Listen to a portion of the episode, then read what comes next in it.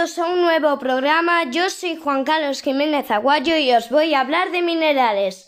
Hoy nuestro invitado especial es Moisés Sabalete Monereo, persona que va a estar en casi todos los programas de minerales.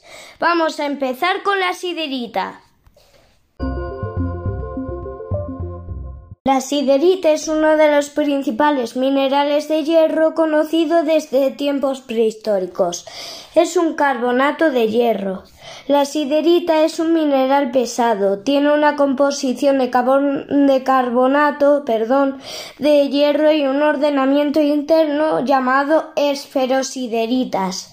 Se encuentra en forma de racimos de cristales romboédricos del sistema trigonal cuyas caras aparecen curvadas o compuestas. También se puede encontrar a menudo como una masa granulada de color marrón oscuro o bien como material cristalino masivo, con superficies de expoliación expuestas claramente curvadas. Se encuentran restos de siderita en meteoritos. La etimología de la siderita deriva del nombre del griego sideros, que significa hierro en alusión a su composición química. La mineralogía de la siderita. La dureza está entre 3,5 y 4,5. El color es pardo amarillento y gris verduzco. La raya es blanca. El lustre es vítreo, sedoso y nacarado. La fractura es irregular. La exfoliación es perfecta. La siderita se encuentra en depósitos hidrotermales y en depósitos de pantanos.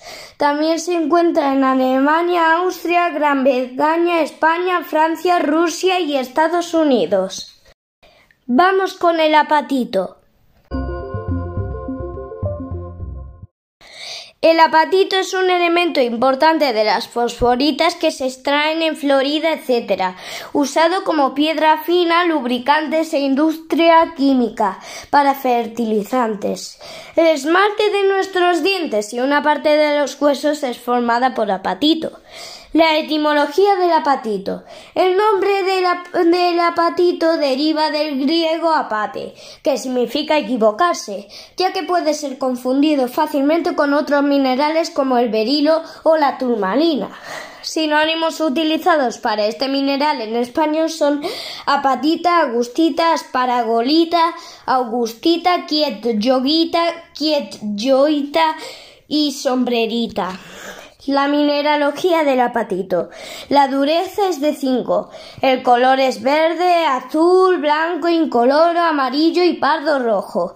La raya es blanca. El lustre es vítreo graso. La exfoliación es imperfecta. El apatito se puede encontrar en Alemania, Chequia, Portugal, Noruega, Suiza, México, Rusia, Suecia, Sudáfrica y en Estados Unidos. Cuenta la tradición que en el cercón de las brujas se, celebraban aquelarres en los que se arrojaban al fuego unos polvos blancos que emitían destellos fluorescentes. Y ahora Moisés Sabalete Monereo nos va a hablar de la dolomita. La dolomita es un mineral de génesis hidrotermal sedimentaria. En diversas épocas las dolomitas han construido macizos montañosos. Se usa para la construcción y las variedades incoloras son utilizadas como piedras finas. La mineralogía de la dolomita. La dureza está entre 3,5 y 4.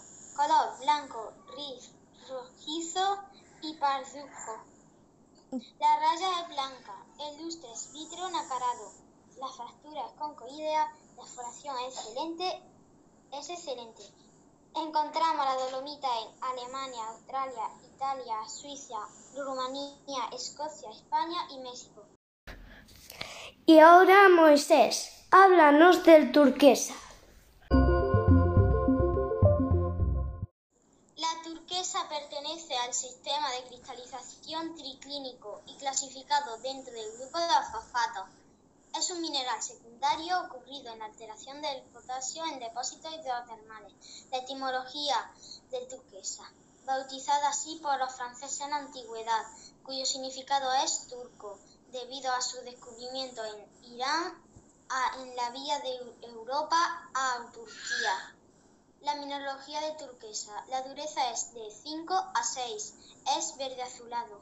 La raya verde azulada y blanca. El lustre es vítreo graso. La factura es concoidea e irregular. La exfoliación es buena, es buena.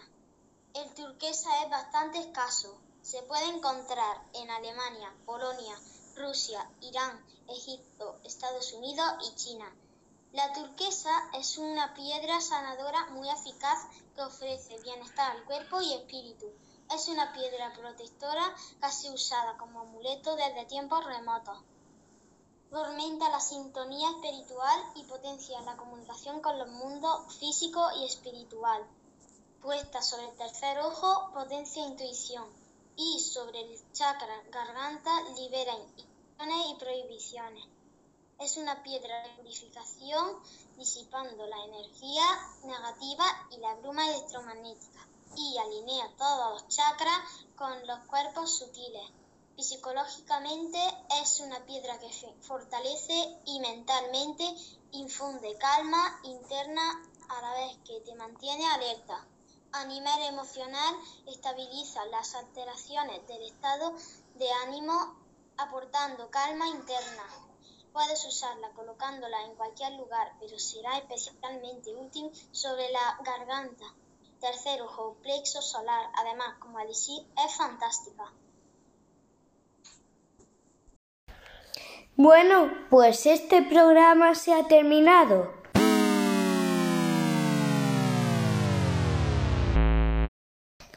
Pero no pasa nada. Soy Juan Carlos Jiménez Aguayo y esto es el programa de minerales. Puedes seguirnos para ver más episodios.